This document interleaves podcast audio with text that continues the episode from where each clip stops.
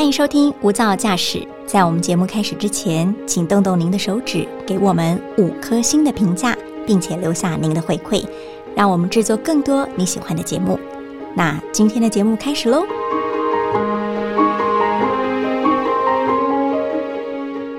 你一定听过很多的节目，他在教你怎么样好好的运动、好好的吃饭、好好的睡觉。但是，你有听过一个节目会告诉你好好喝水，还有喝水其实蕴藏着非常深奥的学问。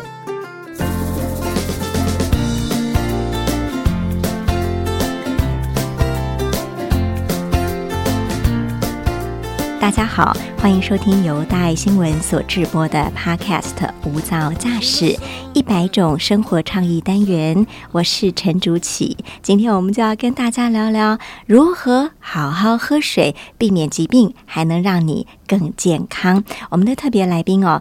他的头衔真的好特别哦，他是台湾首席的评水师。欢迎我们的陈君杰老师，老师好，朱琪姐好，各位听众大家好。我都听过品酒师，哎，怎么没听过评水师呢？对呀，评水师这个职业在全世界算是很少的工作，嗯，对，所以是一个新兴的行业，大概全世界只有一百五十个人而已啊。对，那台湾有几位？台湾包括我有三位。嗯，您是第一个拿到的啊！我不是，我是第三个，我前面还有两个前辈哦。哇，真的啊！对，要不要跟观众介绍一下您自己？因为我们对您的行业很陌生哈，耳朵为之一亮。到底品水师要教我们什么事情？其实品水师跟品茶师还有品酒师很类似，我们是主要是来品尝水的滋味，然后透过品尝水的滋味呢，告诉大家说这个水里面有什么内容，然后是怎么样子去饮用它，然后喝。喝起来有什么好处？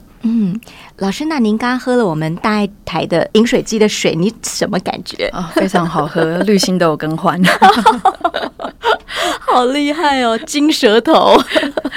听说为了拿到这个评水师的执照，您是专门到德国去研习了好一段时间。对，而且我看到你书写，你是用生命换来的这一张执照。没有错，没有错。因为在评水的话，你一定要去尝试各种不同的水嘛，尤其是在德国是有尝试各种欧洲来的矿泉水。哦，对对对。那矿泉水的话，其实在德国，只要你符合生饮的标准，其实就是可以直接从产地装瓶。装在那个矿泉水的瓶就可以直接喝了。所以，我们为了要增加自己的经验值，所以在德国就是想尽办法多多喝来自各种地方不同的水。所以，这个就是用身体做实验。那为什么说用生命换来的？在你尝试喝不同水的过程，有一些痛楚的经验挑战，有一些挑战。因为当然说，第一个是说每个水的口味不一样以外，他们会水分里面有不同的矿物质，然后给身体会造成不同的化学变化。嗯，所以在我大量的饮用各种不同我。地方我不熟悉，对身体我不熟悉的矿泉水，有时候就会出一些身体上面的小毛病，好像神农尝百草这样子。对对对对，有时候会吃到身体不喜欢的，是不是？对，因为像我在德国的时候，我们除了喝就是老师提供的水，我们也是平常同学从世界各地带来的水。嗯，然后甚至我自己喜欢挑战，我也会去试试看。同学也有介绍一些像滤芯啊，各种不同的机器这样子。嗯，那我。自己有时候不注意，我以为说，哎，在德国，我那时候想说，德国的水应该也是很干净，水龙头打开就可以喝。其实我反而是在我自己的矿泉水喝完的时候。我喝了水龙头来的过滤的自来水，没有过滤的自来水。住的地方的水龙头打开，对，然后我就煮沸了，我就喝。嗯，但是我就发现说，哎，可能这个管线啊这些问题会造成说，它原本带来的自来水，也许你出来水厂是安全的，但是送到你家那也就不一定。哦。对，因为那个漏漏长的管线，你根本不知道它里头的对对对，所以所以喝到有一种食物中毒的概念，就对，所以就身体全身。痛啊，然后就是拉肚子啊，就是这种我们吃坏食物会有的状况都发生在身上。嗯，老师，你提到这个观念很新哎，就是如果我拉肚子了，或我今天便秘了，或者我我头晕目眩，我手脚麻了，我会觉得啊，我食物中毒了。从来没有人会想到我水中毒了吧？对，因为我就回去检视我吃的东西，因为我从小味蕾很敏锐。所以我对于我吃的东西我会很仔细。嗯，对，那我就会去检视，说我今天造成我身体不舒服的状况是什么。那我排除法排除了以后，照理说我在德国上课，我的饮用水增加了，我的身体机能会更好，然后我吃的食物也简单化。那为什么还会有这样的状况？所以你排除了一些可疑的之后，就发现 bingo 原来是水呀啊！我今天喝的水跟平常不一样，嗯其他的都差不多。我就打电话问，那时候我还赶快打电话问我们学校老师说，为什么会这样？他说：“哦，这个水不是你可以直接马上喝，不是每一个家庭的水打开的自来水都是可以直接饮用的。嗯，对，懂。老师，你提到说、呃你的味蕾很敏锐哈，嗯，这是天生的吗？我觉得多多少少有一点天生。老天爷赏你饭吃哎！然后加上后来，其实我也蛮珍惜这口饭的，所以也很爱品尝美食啦。听说你从小就对水的议题，包含水资源的珍惜，特别有兴趣。对对对，我小时候那时候我的读国小的时候，正好在推行那个节约用水。嗯，那大家对于就是用水的这个意识稍微抬头了。那我印象最深刻就是我看到一张，就是应该是那时候世界展望会之类的，他们来推广，就是说我们节约用水，因为很多地方很多国家他们是没有办法像我们这样方便的取得水资源，对啊甚至我们有能力的话，我们可以帮助他们。嗯，那我记得我很冲击的是，我看到一个海报，就是一个非洲的小朋友坐在很少的一个水洼前面，但是拿了一个很大的容器，然后露出无辜的双眼，因为你就可以连接说。啊，他有一个这么大的容器，可能他的家庭需求量是这样，但是在他眼前可用的水资源是这么的少，然后甚至那是不干净的。嗯那我就会想说，那接下来他要怎么办？嗯，那再回头看看我们生活中我们所用是洗手的水、洗澡的水，甚至我们冲马桶的水都是清澈。这么干净，，对，所以我就觉得说啊，可能在某个角落是有多少人这么羡慕我们的生活。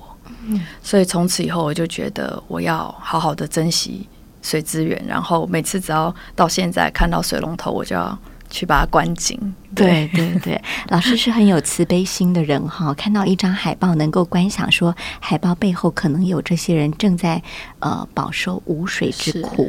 其实世界上呃有三十六亿人口哈，最新的统计告诉我们说，他们面临。没有淡水可用的危机，对换算下来，平均每二点二个人就有一个人有缺水之苦。对，那我们在台湾真的很幸福。你看水龙头打开都叫做自来水，你觉得这水好像从天而降，永远取之不尽、用之不竭，但事实并不是这样。没错，所以我觉得我们很幸福，所以我们更要惜福，对不对？对嗯，呃，当你在走上品水师这条路的时候，是不是有很多观念颠覆了你本来的想象？比方说，你说水里面都有矿物质。可是我们台湾都说水要干净，要无杂质，甚至要什么逆渗透，还要什么什么，就是完全把那些所谓的矿物质都滤掉。这个观念是很颠覆的。对，因为在我自己小时候在台湾接受到有关于水、喝水这件事情，都是觉得是纯净、甘甜，嗯然后无杂质，甚至说因为。小时候的一些关系，会觉得说，哎，水过滤到家里送进来，还有很多其他杂味啊，或者说气味，会觉得说，哎，如果水是甘甜，然后好喝，然后没有味道，会觉得是最好的。那就到了德国以后，发现说，他们这种夹带着天然资源、天然的矿物质，在国外的视为宝贝，因为这些矿物质可以帮助人体很多不同的激素组成，然后。呃，生成很多消化酵素啊，然后帮助身体运作。所以在德国，甚至他们把这些丰富含量矿物质的矿泉水拿来当做有些药物可以取代。嗯，就是所谓药用矿泉水，对不对？是是是，嗯譬如说，呃，有一个成分常见就是碳酸氢盐，它其实跟我们在使用胃药里面的制酸剂是很类似的。哦那可能就是说，如果说诶胃不舒服，如果是胃酸过多的，这个我们就会去找相似的矿物质的产物。去取代它。所以我们在台湾，医生会说你胃不舒服，来这颗药带回去吃。可是你在德国，他会说来这瓶水带回去喝。对，或者说，哎，我的骨密度不好啊，他就会说，那可能请你多补充含高钙矿泉水。但是这种比较功能性的矿泉水，我们。找得到吗？或我怎么去区分？例如含钙的，或者含镁的，或含什么的？其实因为台湾地形的关系，所以说比较少见的。丰富含量的矿物质，可是，在欧洲或是其他的国家，因为是大陆型的地形，所以他们的山域比较多，所以他们所含带的矿物质比较高。所以，如果说你看到进口的矿泉水，其实它背后的标识都会很清楚，就是说，哎，那些矿物质的含量在这个上面是要怎么看？政府是规定有要标示哦，它会写在瓶身上。对，所以像我的书里面也会介绍读者说，哎，怎么样去阅读一个标签，怎么找寻你今天适合需要的一些矿。物质。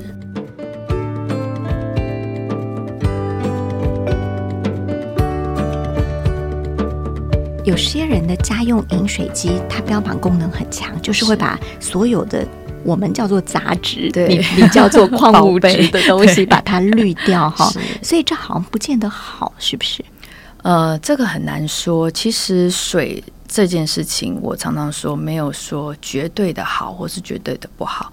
为什么会有衍生出有逆渗痛把杂质全部滤掉？是因为譬如说老人或小孩，或是肾脏病的病人，他们的肾脏功能没有那么好，所以相对来说，这里面含的杂质矿物质含量比较少的，对他们是好的。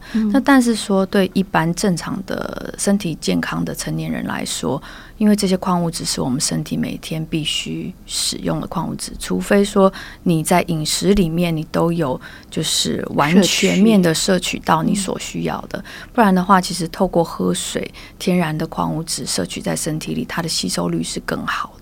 嗯，也就是说，喝水的时候你是不知不觉把这些矿物质带到你的身体里面去了，而且它的分子成分比较小，所以你在你的肠胃跟吸收的话，也会比你吃可能合成的一些药物来的会更好。也就是说，扣掉了 baby、肾脏病患或特殊疾病的患者或家中长辈，一般的成年人是不太需要喝到所谓的纯的纯水。啊，就是逆渗透，就是全全无的这种。嗯，全部把那些矿物质都滤掉的这种水，不见得是真的是最好的，对不对？好，老师，我们都说水是身体必要的嘛，哈，必须要滋润我们的身体所有器官。我看到您有提到一个公式换算，说人的体重乘以三十沫吗？没错，没错，就是你每天需要喝的水。对啊，如果你有五十公斤，你每天要喝一千五百沫的水。对，但是这应该不包含果汁、咖啡、茶、汤，对吧？都不包括。嗯，对，因为像其他的你的饮料，如果说你的汤里面可能会有钠，会有多余的盐分或是油分，嗯，那你的茶饮跟咖啡里面还有咖啡因，嗯那个对于你身体都是有额外的作用。甚至很多家长他会说，呃，希望说小朋友能多喝牛奶，用牛奶取。代于水分，可是牛奶里面的蛋白质跟脂肪，其实它是比一般的水分更高的。是我们的身体需要水分来帮我们代谢营养，然后还有废物。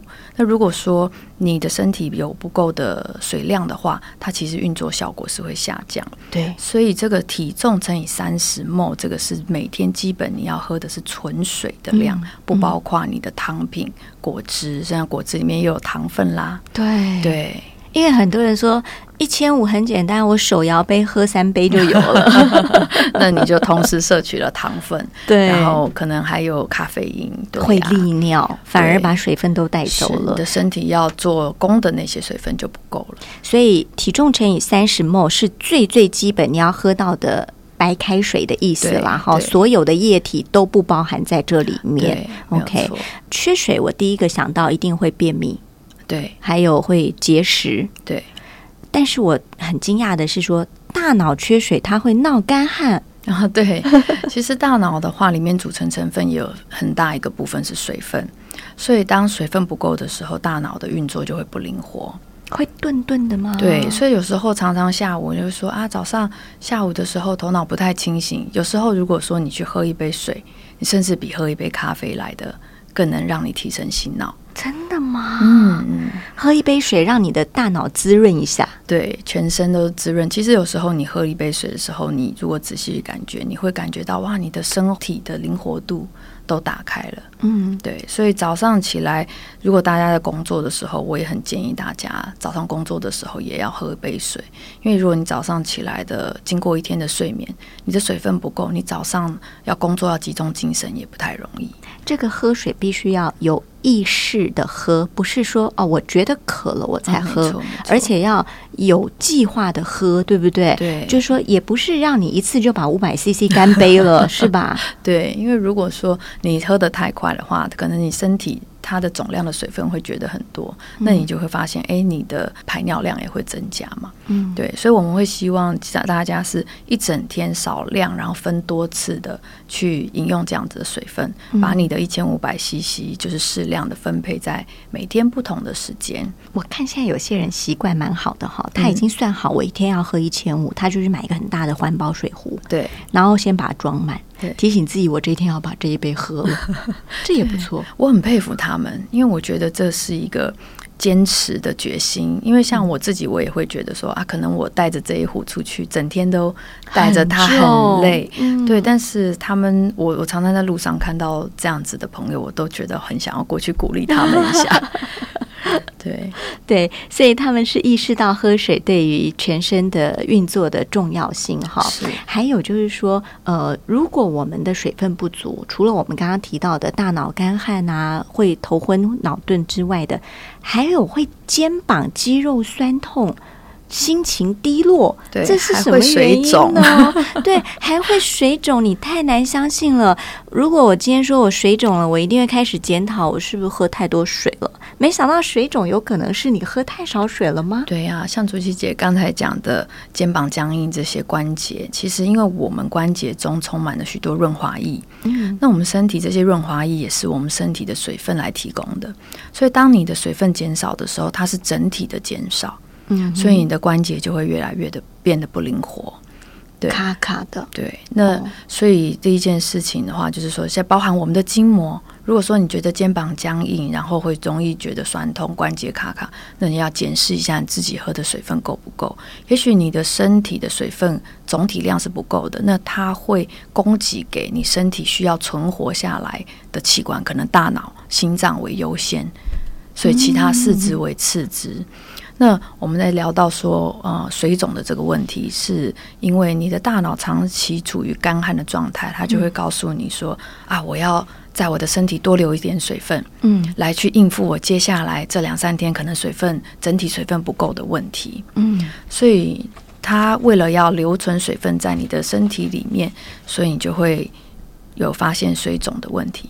像我在德国，我觉得读完书里面，我每天为因为要试很多的水，喝了很多的水，维持了最好良好的习惯。我最大的收获就是，我同一条裤子，可能在我体重没有减少的状态下，可能过两三个礼拜，我的觉得我的脚是松的，大腿是松的，你的水肿因为水肿消消了，对你的身体没有危机意识了，它不会帮你把水存起来。所以我是真的是亲身体验到这样子的好处跟奇迹，所以我就觉得哇，这个真的需要让大家都知道。嗯，所以你喝的水点点滴滴都会滋润到你的身体，意思是这样吧？好，它会去到该去的地方，然后让你的身体是好像小草由雨水这样欣欣向荣的没，有错，不会是一片干旱大地的。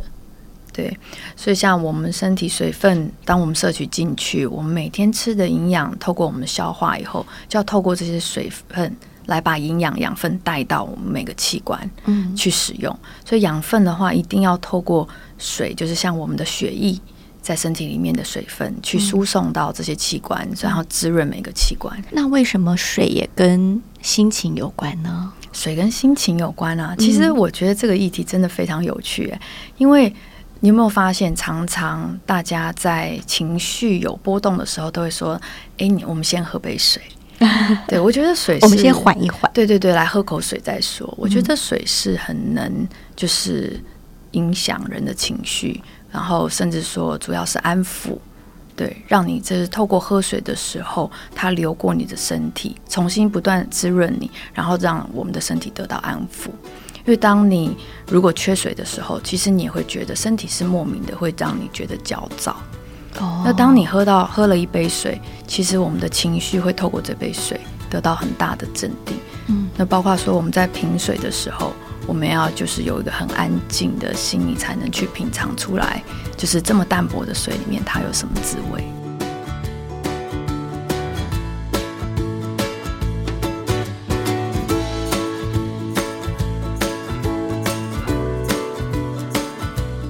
所以喝水学问真的很大哈，过犹不及都不行。是刚刚有提到是你最少要喝多少，但是超过太多也不行哦。对，因为我们身体里面的水分，它是维持在一个非常平衡的状态，它的期望包括我们身体里面的一些呃微量元素。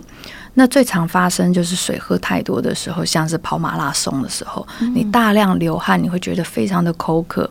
那你在短时间内饮用到过多的水分的时候，你身体的钠会流失，那就会出现低血钠症，就是我们俗称的水中毒。嗯，对，就是透过喝水，那因为你身体里面的钠离子不平衡了，那就会间接的影响到你的心脏作用，对，容易出现休克。也就是说，短时间之内大量的进水，嗯。把身体里的钠都带走了，是。你就容易发生钠中毒的状况。对，也就是我们低血钠血液中含量的钠太少了。哦哦哦，诶，可是我看人家跑马拉松，有人是跑完就喝一杯所谓的运动饮料，哦是。那又是一种特殊功能的水吧？其实运动饮料里面它含了就是有钠，嗯。就是身体流汗掉会有钠，还有我们会流失的电解质，比如说是。钾，嗯，对，然后镁这些电解质。所以仔细去看运动饮料后面，它都会写说呃有什么离子多少，然后钙多少，钾多少，钠多少。嗯那一边流汗的时候，你补充，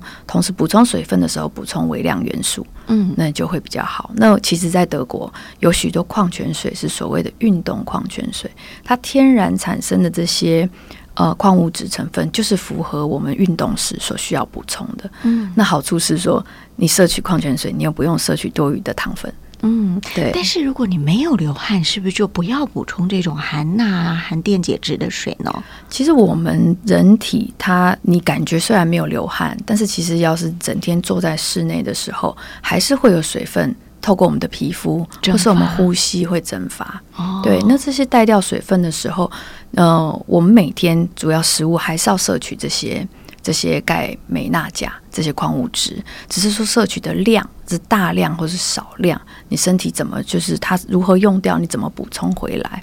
但是我还是要提醒，就是大家一定要再喝，有一个就是说我们钠含量高的水。嗯因为钠含量高的水，虽然是说在你运动量过大的时候，你可以补充你流失的钠，但是对于肾脏代谢的人来说，就是老人、小孩、肾脏病、心脏病嗯这些，它本来的代谢功能不好，然后肾脏没有办法代谢掉钠，这样子，如果你喝了高钠含量的水，就会增加身体的负担。哦，也就是说，它不是你没流汗就不能喝运动饮料，是。而是如果你是一些特殊体质、对疾病的患者，或者是长者、小 baby 的话，你没有流汗的情况之下，你喝了那个运动饮料，它就会造成一种不平衡了。对，或者是说运动饮料它里面的糖分是为了补充你运动消耗的热量嘛？是那但是如果你没有做这样子大量的运动，然后你补充这样的糖分，那你可能接下来它就会转化成多余的脂肪。对，你就胖了。对，老师，你这个品水师的行业，我们很好奇哈。刚刚我们谈的都是水的知识，那接下来可不可以谈谈您的职业？比方说，你拿到了这个执照，全世界只有一百五十位，台湾有三位，那你平常都在做些什么呢？这个工作的内容是什么？其实评水师他的职涯很有趣，发展其实蛮广的。一般的话，就是说我有有同学是在五星级的饭店，或是欧洲他的高级的米其林餐厅，他们除了侍酒师会配酒单，根据大厨这一季出的菜去帮他配菜配酒以外，嗯水也在欧洲是一个非常需要被重视的。因为他们取得水不像我们在台湾取得这么容易，嗯然后他们的水有非常多的口味，所以会针对他们不同的菜色去请品水师挑选，就是适合配餐跟搭配酒的水分。矿泉水。哦，意思是我可能拿到一张 menu 上面有十种酒，但是我另外一张 menu 上面有十种水对对对，让我选，没错没错啊没错。哦然后呢，你可能就会有我们有驻点的，就是拼水师嗯会去建议你说，哦，你今天选的这套餐，我们建议你怎么搭配，怎么选择你喝的水。但是在台湾好像不是这么流行这一套吧？哎，对，因为主要是我觉得在台湾能取得的水的种类比较少。嗯，对，嗯那但是在有限的种类，我觉得台湾现在的高级的餐厅、米其林餐厅，他们也是很重视他们的选水了。所以也许你也会在米其林餐厅里为大家介绍说，我今天帮你选的这五种水 分别是有什么什么什么，那对啊，我会推荐你喝其实，在台湾现在大家已经开始慢慢有这样子的认知，我们在这一两年都。跟那个矿泉水的品牌，还有米其林餐厅一起合作，办过许多餐水会，就是针对这样子的餐食，然后去帮他们选择这样子的水。嗯对，因为大家现在健康意识抬头，可能也不见得说每一个餐他们都要搭配饮酒。嗯对，饮水也是一个很重要的趋势。嗯那大家为了提升，就是呃品味啦、健康啊，对他们会更重视这样子的餐食搭配，因为一杯好的水，它其实也可以替你的餐加分。嗯然后呢，一杯搭配不好的水，那它可能也会改变掉。你的餐食的味道，就像说，可能今天这杯水，它可能喝起来口感太甜了，那你可能吃了一个餐，你会以为说它出来的味道它是不对的对，是不对的。哦跟厨师要表达的其实是会透过一杯水就改变。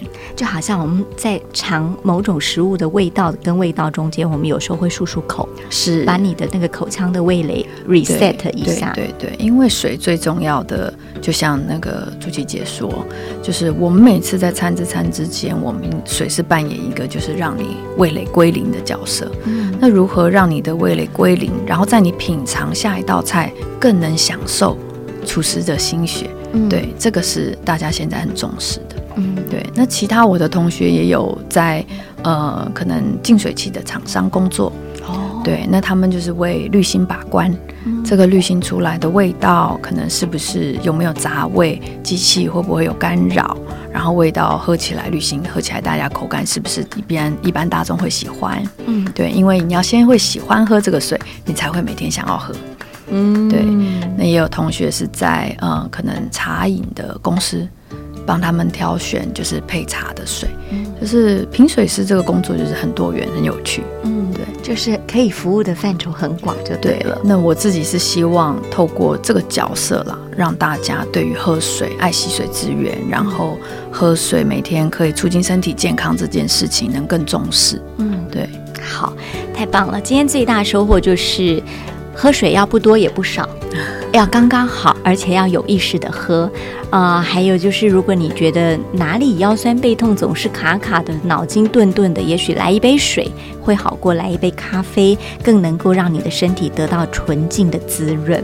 没错。更大的收获是，首席品水师说我们大爱台的水喝起来很好，滤芯很干净。等一下我就要去告诉我的所有同事们，我们要珍惜我们的饮水机。没有错，没有错。好，非常谢谢君杰老师来接受我们的访问。我们希望听完了这期节目之后，您也能对喝水有进一步的认识。也谢谢您收听今天由大爱新闻所制播的 Podcast《无噪驾驶》。更多详细的节目内容，请您上脸书搜寻“大爱新闻”。谢谢老师，谢谢谢谢。